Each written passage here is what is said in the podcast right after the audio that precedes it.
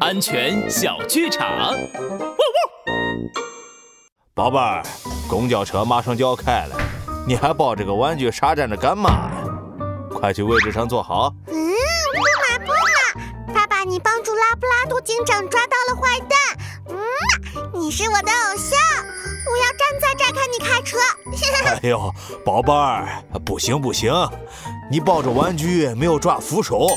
之前那两个坏蛋劫匪就是因为这样啊才摔倒的。而且爸爸正在开公交车，你是不能跟爸爸说话的哦，这样会让我分心。老鹰爸爸说的对，帅狗警长安全开讲。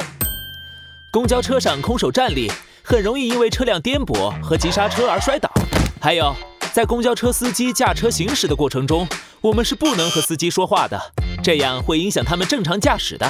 小朋友一定要注意抓好吊环，扶好扶手哦。